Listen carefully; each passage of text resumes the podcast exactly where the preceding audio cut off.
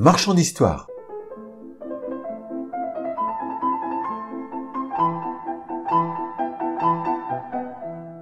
Bonjour et bienvenue pour cette nouvelle histoire de ton marchand d'histoire préféré. Nous allons retrouver les Jolotaxis, ce peuple d'Amérique du Sud qui nous a laissé des tas de codex qui me permettent aujourd'hui de te livrer une nouvelle histoire. Pour la première fois, vous avez le droit à une légende de la création du monde. Aujourd'hui, c'est tout autre chose, un fait historique, comment les Jolotaxis ont bâti leur pyramide.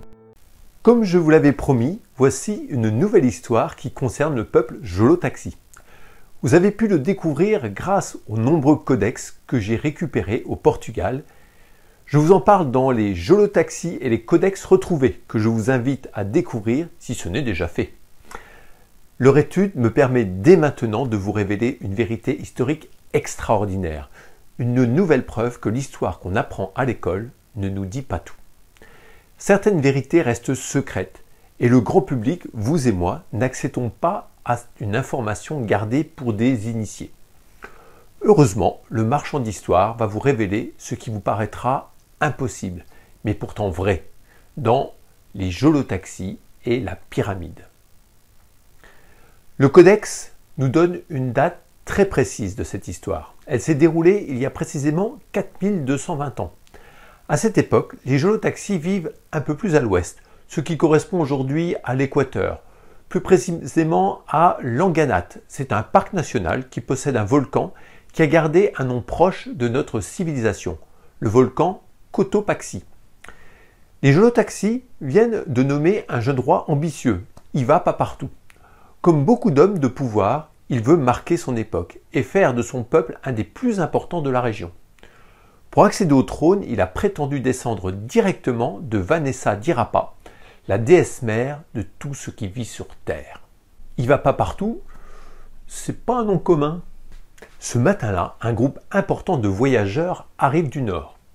Ils ne ressemblent à personne du coin, aussi bien physiquement que par leur façon de se vêtir. Ils sont assez grands, mais leur caractéristique principale est d'avoir la peau très foncée ainsi qu'un nez aplati. Heureusement, ils parlent la langue maya, qui s'apparente au jolotaxi. Ils disent venir d'un pays lointain qui se trouve de l'autre côté de l'océan Atlantique. Pour y va pas partout, qui n'a jamais vu la mer, il ne comprend rien à leurs élucubrations.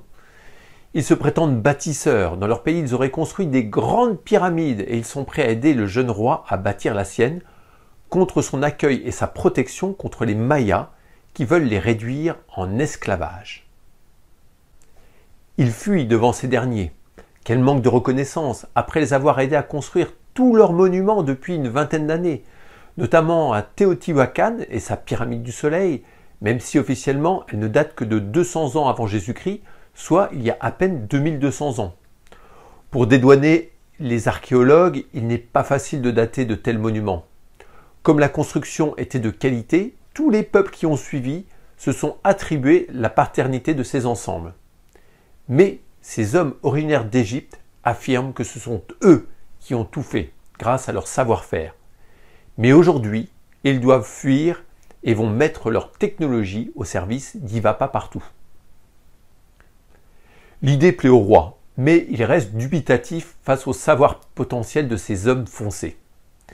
Afin de lui montrer leur bonne foi, il lui offre de fabriquer une statue représentant Vanessa, quelque chose d'énorme qui pèse plusieurs tonnes que seuls les Égyptiens savent faire. Les codex permettent d'expliquer leur façon de procéder. Ils commencent par choisir l'emplacement avec soin. Quand vous faites un monolithe aussi lourd, il n'est pas question de s'amuser à le déplacer après. Comme je vous le rappelais, des volcans bordent le territoire. Ils ont donc demandé aux indigènes Jolotaxi d'aller ramasser des tas de cailloux issus de la lave. Pour la suite, rien de plus simple. Ils confectionnent un moule qui figure la déesse et il se fit de liquéfier à nouveau cette roche volcanique pour la couler dedans. La lave, selon le cas, ne demande que de 600 à 1200 degrés pour reprendre sa phase liquide. Vous prenez donc une bonne loupe et le tour est joué. Sous ces latitudes, le soleil est pratiquement à la verticale et donc très efficace. Le démoulage de ce premier essai fut un peu périlleux, mais le résultat bluffa toute l'assistance et les nouveaux venus devinrent immédiatement des héros. Cependant, Même si tout le processus s'est déroulé devant les yeux des jolotaxis, aucun secret n'est dévoilé. Le codex ne donne donc pas la recette exacte. Ah, ces Égyptiens En plus, tout de profil. Il va pas partout accepte leur offre et il définit rapidement l'emplacement de sa pyramide Jolotaxi. Quand ils doivent construire plutôt de grands monuments, la technique égyptienne est différente. Au lieu de faire fondre des pierres, ce qui prend pas mal de temps, ils se contentent de les fabriquer. Une petite recette sympa qu'ils adaptent au type de minéraux disponibles sur place. Le matériau ainsi créé se nomme béton. Facile à fabriquer et à transporter, une fois séché, il devient indiscernable des autres cailloux et rochers. L'effet est garanti. Des milliers d'années plus tard, les hommes qui découvrent ces constructions ne comprennent toujours pas comment ils ont fait et ils s'arrachent les cheveux en conjecture. Le chantier va bon train et rapidement les murs s'élèvent. En à peine trois ans, tout est fini. Heureusement car les Mayas informés par leurs espions, notamment leur fameux agent Zoro 7, l'homme au doigt d'or, finissent par envoyer une délégation pour demander le retour des Égyptiens, afin qu'ils terminent les chantiers en cours. Les indemnités de retard courent déjà depuis ces trois années, et il reste des réserves à lever, mais il pas partout n'a qu'une parole. Il embrouille les Mayas pour permettre la fuite plus au sud de ces bâtisseurs de pyramides.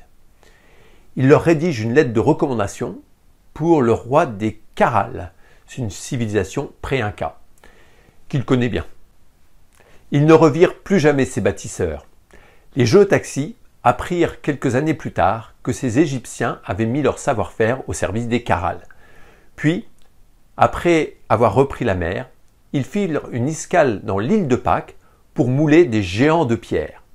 Pour ces travaux, ce fut beaucoup plus facile. En effet, Chuck Norris est né à ce moment-là et il est venu les aider. Mais c'est une autre histoire qui ne concerne plus les jolotaxis. Voilà, si cette histoire vous a plu, je compte sur vos commentaires et si tu veux en apprendre encore plus sur les jolotaxis, eh bien, euh, fais-moi signe. Et je te dis à très bientôt pour une nouvelle histoire de ton marchand d'histoire préféré.